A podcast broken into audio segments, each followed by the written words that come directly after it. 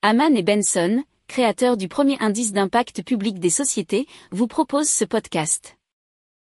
Pourcent. Haman and Benson. A vision for your future.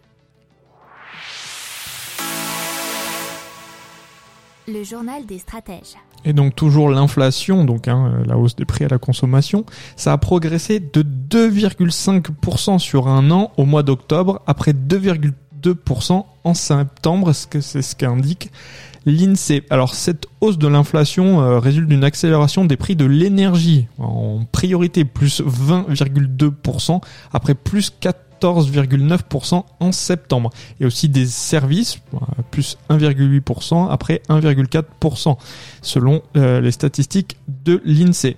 Alors sur un an, l'indice des prix à la consommation harmonisé, euh, IPCH, qui sert de base de comparaison au niveau européen, a lui aussi accéléré de plus 3,2% en septembre après avoir progressé de 2,7% le mois dernier.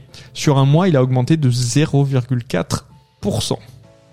Pour approfondir ces sujets, abonnez-vous à la newsletter de Haman et Benson et écoutez nos autres podcasts que vous retrouverez dans les notes de l'émission ou sur notre site internet.